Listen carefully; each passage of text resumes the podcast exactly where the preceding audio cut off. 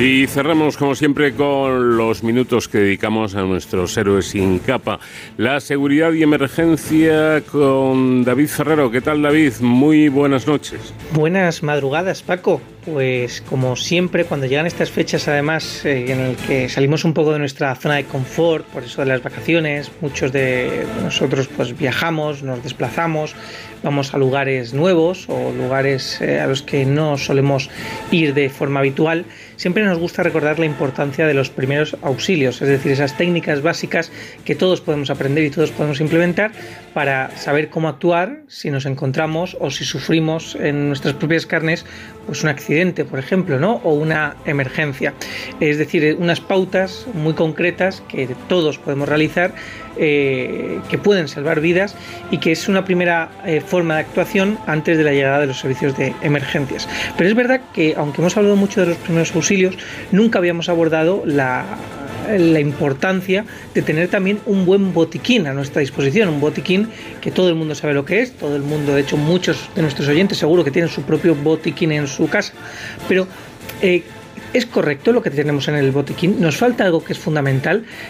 Qué es esencial que tenga un botiquín para que sea realmente eficaz a la hora de lo que podamos necesitar, ya digo, en caso de, una emergencia. Como siempre, aquí en esta sección de Héroes sin capa hemos recurrido a los que saben, a los profesionales, en este caso de las emergencias eh, sanitarias, para que nos cuenten eh, cómo podemos tener un buen botiquín, qué es lo esencial que debemos llevar y, tener siempre preparado. Para eso contamos con eh, Jesús Bravo, que es supervisor de enfermería del SUMA 112, el Servicio de Emergencias Sanitarias de la Comunidad de Madrid. Eh, señor Bravo, ¿qué tal? Buenas noches. Hola, muy buenas noches. Bueno, muchísimas gracias por atendernos y, la primera pregunta es muy básica, pero ¿es, fundamental tener un botiquín eh, preparado en nuestro domicilio, en nuestro coche, allá donde vayamos? Pues sí, es, fundamental. Es importante contar con un botiquín, eh, fíjense, tanto en casa como pues eso, pues en el coche, cuando vamos en la moto. Es importante tener un botiquín de primeros auxilios porque nos va a ayudar pues a hacer una primera atención a alguien con un problema, ¿vale? Pero más importante también que el botiquín, que es muy importante, es siempre tener en cuenta que cuando salgamos de casa, tener siempre el móvil bien cargado de batería y yo recomiendo a la gente que tenga también la aplicación My112 para poder geolocalizarnos bien y así, además, eh, poder llamar directamente al 112 y las recomendaciones del profesional sanitario que nos atienda, poder seguirlas de manera exhaustiva, ¿no? Claro, porque está muy bien pues tener esas pautas de primeros auxilios y tener ese botiquín, pero al final si necesitamos ayuda tenemos que llamar, ¿no? Y tenemos que saber cómo contactar con los servicios de emergencia para que nos puedan ayudar en caso siempre de que lo necesitemos, siempre que haya una emergencia real. Correcto, eso es. Bien, pues entrando ya en materia, ¿Qué es indispensable que tenga un, buen botiquín que tengamos nosotros en nuestra casa, en nuestro vehículo, incluso en nuestro trabajo, ¿no? Pues mire, un, buen botiquín no hay que meter eh, gran cantidad de material, pero sí que hay que tener como, como, como cuatro pautas importantes. Es decir, primero, material de higiene. Tiene que haber, por ejemplo, pues, pues un, gel hidroalcohólico sería interesante para tener las manos limpias cuando vayamos a, a atender a alguien que tiene una herida en cuanto a material de higiene, ya le digo, gel de lavado, ¿vale? Guantes de, por ejemplo, nitrilo, ¿vale? a poder ser, ya en el mercado casi siempre son guantes de nitrilo porque hay mucha gente alérgica al látex, ¿vale? Así que casi todo es nitrilo. Eso cuanto a material de higiene. Segundo, material de curas. Suero fisiológico es importante para limpiar la herida. Es importante también tener algún tipo de antiséptico tipo povidona ayudada, tipo clorexidina, ¿vale? Que ya vienen preparados de, de farmacia algunos paquetes de gases estériles y algunas compresas, ¿vale? Y luego, con respecto a material de inmovilización, pues por ejemplo, hay algunas vendas que se llaman vendas elásticas o de tipo crepe que se llaman, que se compran también en farmacia, y también pues un pañuelo inclusive triangular meterlo en, en, el, en, el, maletín también para qué pues para inmovilizar por ejemplo un miembro que pueda haberse dislocado algún hombro en el campo por ejemplo no y, evitar esos movimientos dolorosos vale y luego de material lo que es instrumental que podamos utilizar pues por ejemplo unas tijeras que se llaman tijeras corta todo que son tijeras que pueden cortar todo tipo de material y eh, algunas pinzas vale y luego también sería interesante a poder ser una mascarilla boca a boca, ¿vale? Porque es verdad que aunque las últimas recomendaciones de RCP cuando alguien está en parada cardíaca eh, no es indispensable la ventilación, ¿vale? Porque lo fundamental es masaje cardíaco, masaje cardíaco y desfibrilación precoz. Pero sí que es interesante tener esas mascarillas boca a boca porque eh, sigue estando también recomendada ¿no? la ventilación, pero no es lo primordial. Y ese sería un poco el material que debería de tener eh, un buen botiquín. De todos modos, eh, también para que la, la, población lo sepa, en la página web del Suma 112, en la carpeta Ciudadanos, ¿vale? Ahí hay un, si la gente lo clica, hay inclusive algún vídeo explicativo muy cortito de qué tipo de material tiene que llevar ese botiquín. Es un vídeo del Suma 112 y es muy cortito y, muy, muy significativo, la verdad. Eh, además, este material, pues mm, hay que recordar que es, como todo, es un material que también caduca, entonces hay que hacer ciertas revisiones eh, periódicamente para que esto esté ok para cuando lo tengamos que usar. Correcto, David, eso es. O sea, es un material fungible y es material que, bueno, eh, suele ser un material que suele tener periodos de caducidad, por ejemplo, pues eh, las gasas dos años, eh, tres años, pero, por ejemplo, sí que es importante que, por ejemplo, la povidona ayudada, si abrimos el envase de povidona y no es de spray, por ejemplo, la povidona cuando está abierto en contacto con el aire, no, no, o sea, lo suyo sería no tenerlo más de tres, cuatro meses ahí y cambiarlo con cierta frecuencia. La clorexidina acuosa le, pasa un poco tanto lo mismo, pero tiene un poquito más, ¿no? O sea, incluso pues esto hasta seis meses no habría problema. Pero sí que es importante eh, eso, el antiséptico a utilizar, revisarlo sobre todo. Y bueno, la caducidad de las gasas y eso, pues es, es un poco más específico que bueno, que si la gasa está caducada un poco, pero tenemos una herida, no pasa nada. Aunque haya perdido su esterilidad, es una gasa limpia o sea, al final en una herida sucia lo importante es limpieza, limpieza, limpieza, ¿no?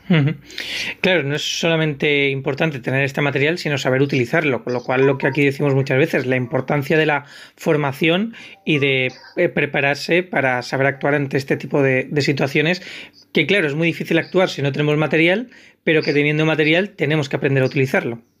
Sí, efectivamente. O sea, yo creo que el material es fundamental saber utilizarlo, pero bueno, yo creo que lo que tiene eh, la población que saber es eh, que es importante llamar al 112 y seguir las recomendaciones que nos van a ir dando eh, los profesionales y indicamos que tenemos un botiquín y si tenemos ese botiquín el profesional nos irá diciendo también pues mira si tienes gasas por favor comprime la herida directamente vale eh, si tienes eh, una herida que está muy sucia limpia bien eh, suero a chorro suero fisiológico para que la herida quede bien limpia o sea se van a dar esas pautas porque en primeros auxilios lo más importante es eso, primero, la seguridad propia del alertante, es decir, yo me puedo acercar a la víctima cuando es seguro acercarme, si me puedo acercar, veo qué es lo que está sucediendo, llamo al 112 y explico lo que sucede. Y, por ejemplo, cosas que pueden hacerle perder la vida a una persona bruscamente, pues una eh, hemorragia importante. Bueno, tenemos las gasas, tenemos las compresas y hacemos compresión directa sobre la herida. Fuerte, compresión directa sobre la herida. Esas son medidas salvatorias. En el botiquín, ya, te digo, si hay una parada cardiorrespiratoria y hay que ventilar al paciente y hay que darle masaje cardíaco, tenemos esa mascarilla boca a boca para poder hacer esas ventilaciones. Pero, insisto, cuando llamas al 112 hay un profesional sanitario que te va a dar esas pautas a seguir ordenadas para que podamos ayudar en tiempo y forma a, esa, a ese paciente, ¿no? Yo creo que eso es fundamental saberlo y que lo conozcamos porque nos da también tranquilidad ¿no? a la hora de saber qué hacer en este tipo de situaciones. Y eh, comentábamos que este botiquín está fenomenal tenerlo en casa, tenerlo en el coche, pero ¿y si vamos a la playa o vamos a la montaña? ¿Somos muy exagerados si nos llevamos este botiquín allá donde vayamos de excursión, por ejemplo? No, para nada para nada, porque es material muy básico, pero es material que puede, bueno, pues eh, eh, puede servirnos pues para, para, solventar estas situaciones, sobre todo, ya te digo, eh, estas eh, heridas que pueden sangrar eh, de manera importante, incluso, fíjate, en esta época del año, que empezamos también con golpes de calor, con picaduras de insectos, ¿vale? hay personas cada vez más alérgicas, o sea, no es desdeñable el tener dentro del botiquín, inclusive, pues, recordad, tengo botiquín, y si tengo un familiar, eh, pues eso, alérgico o, que necesite algún tipo de antihistamínico, se puede también meter algo de antihistamínico en el botiquín, algún antitérmico, por ejemplo, tipo paracetamol, tipo nolotil, tanto en adulto en comprimidos como incluso algún botecito de, apiretal o vamos paracetamol líquido, ¿eh? Eh, también sería, sería interesante llevarlo, pero no en exceso medicación, no, no hay que no, hay que obsesionarse con eso, o sea, porque al final este material, el que yo comenté al principio, es más que suficiente, pero sí es interesante llevarlo siempre en el coche, siempre.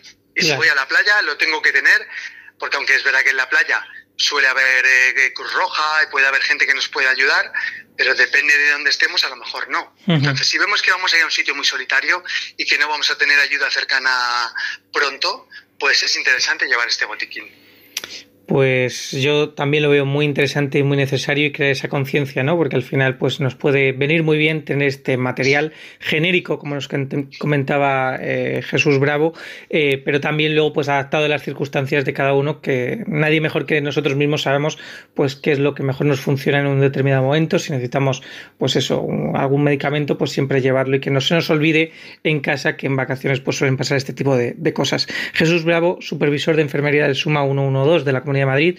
Muchísimas gracias por atendernos y por darnos estos fantásticos consejos. Nada, pues muchísimas gracias a vosotros, David. Buenas noches. Y con el verano ya muy encarrilado y siguiendo estas pautas que nos dan los profesionales de las emergencias, Paco, yo regreso la semana que viene. Hasta entonces ya saben, protéjanse.